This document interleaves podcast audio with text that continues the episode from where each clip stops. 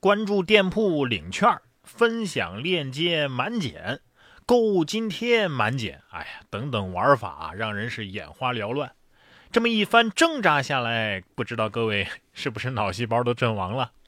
这双十一的抢购一开始之后啊，就有网友吐槽：“简单点，花钱的方式简单点。” 哎，双十一的商品到底怎么买最优惠呢？武汉市武冈三中高一的同学们就完成了这样一份数学作业，给妈妈的双十一购物建议。今年双十一来临之前呢，武冈三中高一学生用函数模型为妈妈给出了购物建议。用所学的知识应对商家的花样满减规则。有记者在该学校高一三班、高一七班的数学研究性学习实践作业上看到，同学们用树形图、列表法、图像法、分段函数、抽象公式啊等等多种形式，完成了这个给妈妈的双十一购物建议这么一个作业。其中，高一七班的学生刘文新就将妈妈打算买的某品牌的巧克力，按购买的方式分为了满赠型、满减型、返利型和散装购买，算出了不同的购买数量各自最划算的购买方式，并且提醒妈妈根据不同的需求选择更合适的优惠方案。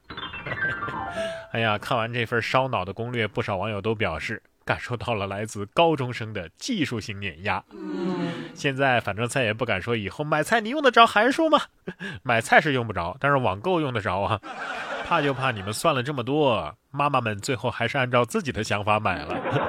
哎，不过比做攻略更难的是，压根儿就没有钱。今年双十一你贡献了多少呢？如今呢，双十一的快递都已经坐上了高铁。你的快递很可能就在隔壁车厢哦。昨晚熬夜剁手的宝贝儿到哪儿了呢？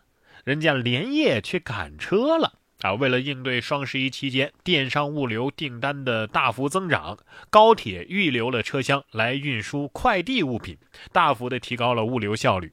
有网友说：“这就是中国速度啊！” 乘务员在经过这一节车厢的时候会怎么说呢？哎，顺风的把腿收一下啊！申通的不要占中通的位置，按号坐，按号坐啊！咱们文明乘车。我的快递坐了高铁，那四舍五入就算我坐了高铁啊！再四舍五入一下，就相当于我双十一出去旅游了一圈啊！大家有没有觉得啊？如今这双十一啊，真的都已经变味儿了啊，失去了节日本身的内涵。希望大家不忘初心，不要因为狂买东西就忘了。自己还是个单身的事实。双十一买的衣服还没到货，但是强冷空气却已经快递上门，比坐高铁的快递还快。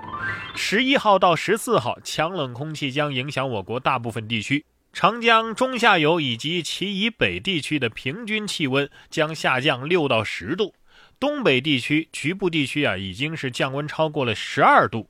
新疆北部、西北地区东部、华北北部和西部以及东北地区都有小到中雪或者是雨夹雪，局地可能有大雪或暴雪。西南地区的东部、黄淮、江汉、江淮等地呢，也有小到中雨。只是这个快递被广东海南地区拒收了，还顺便踩了两脚。西安的朋友说呀，每天都在思考穿啥，短袖还是毛衣呢？棉衣也不是不可以。看着今天啊，关于双十一的这么多话题，这么多新闻啊，我也在想，为什么杭州能孕育出阿里巴巴，培养出马云这样的人才啊？下面这条新闻呢，好像给了我点启发，说杭州创业失败可领三十万补贴。十一月十号，在杭州国际人才交流与项目合作大会余杭分会的会场，浙江第一款人才创业保险正式启用了。它包括科研保、创客保、科创易保这么三款保险的年费率呢，最低可以到百分之三，保额最高可以达一千万。其中这个创客保啊，对创业失败的创客，经过相关部门的认定之后呢，会对创客团队给予生活补助，每人一次性的生活补助最高可以达三万元。杭州余杭区政府根据人才和项目等级类别，可以提供最高三十万元百分之百的保费补贴，用以支持人才创业，解除创业者的后顾之忧。成不成功的无所谓，主要俺想去杭州看看世面。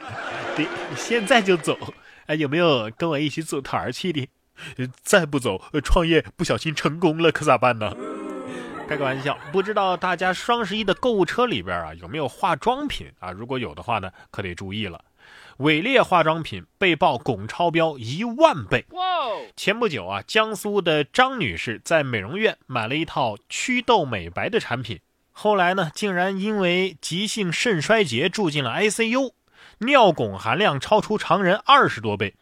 经检测呀，这种化妆品的汞含量已经超标九千多倍了。民警发现，还有伪劣产品的这个汞含量超标一万多倍。这些化妆品啊，被销往江苏、浙江、安徽、天津等二十多个省市近千家美容院。所以啊，这化妆品真的不能乱买，要买啊，还是买那种正规大厂家的。那些网商销售的三无产品，尽量不要买，甭管它吹的再怎么天花乱坠。特别是那些新的所谓的网红品牌啊。在市场没泡个两三年的，要特别注意了。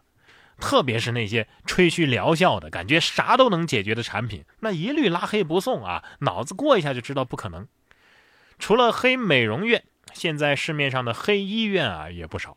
最近就有一位女生做人流手术遇套路贷，标价一千三百五，结果变成两万三，压力大到快抑郁呀。陕西西安小李意外怀孕。通过百度搜索找到了西安丽人医院做人流手术。他说呀，客服发来的这个费用清单是一千三百五十块。到了医院之后呢，他花了两千块钱做检查，还在医生的引导下贷款了两万多做手术，总共花费了两万三。小李说自己每个月的生活费啊只有一千块，这还钱是倍感压力呀。该医院回复表示，让小李的男朋友来还呢。咱们画个重点啊，他是通过百度搜索找到的，莆田系的医院没错了，是吧？有些人虽然穿着白大褂啊，但是他真的不配当医生。还是劝这些女孩子们，事前尽量保护好自己，事后呢，去公立医院解决。哎，这大过节的，最后还是来点正能量啊！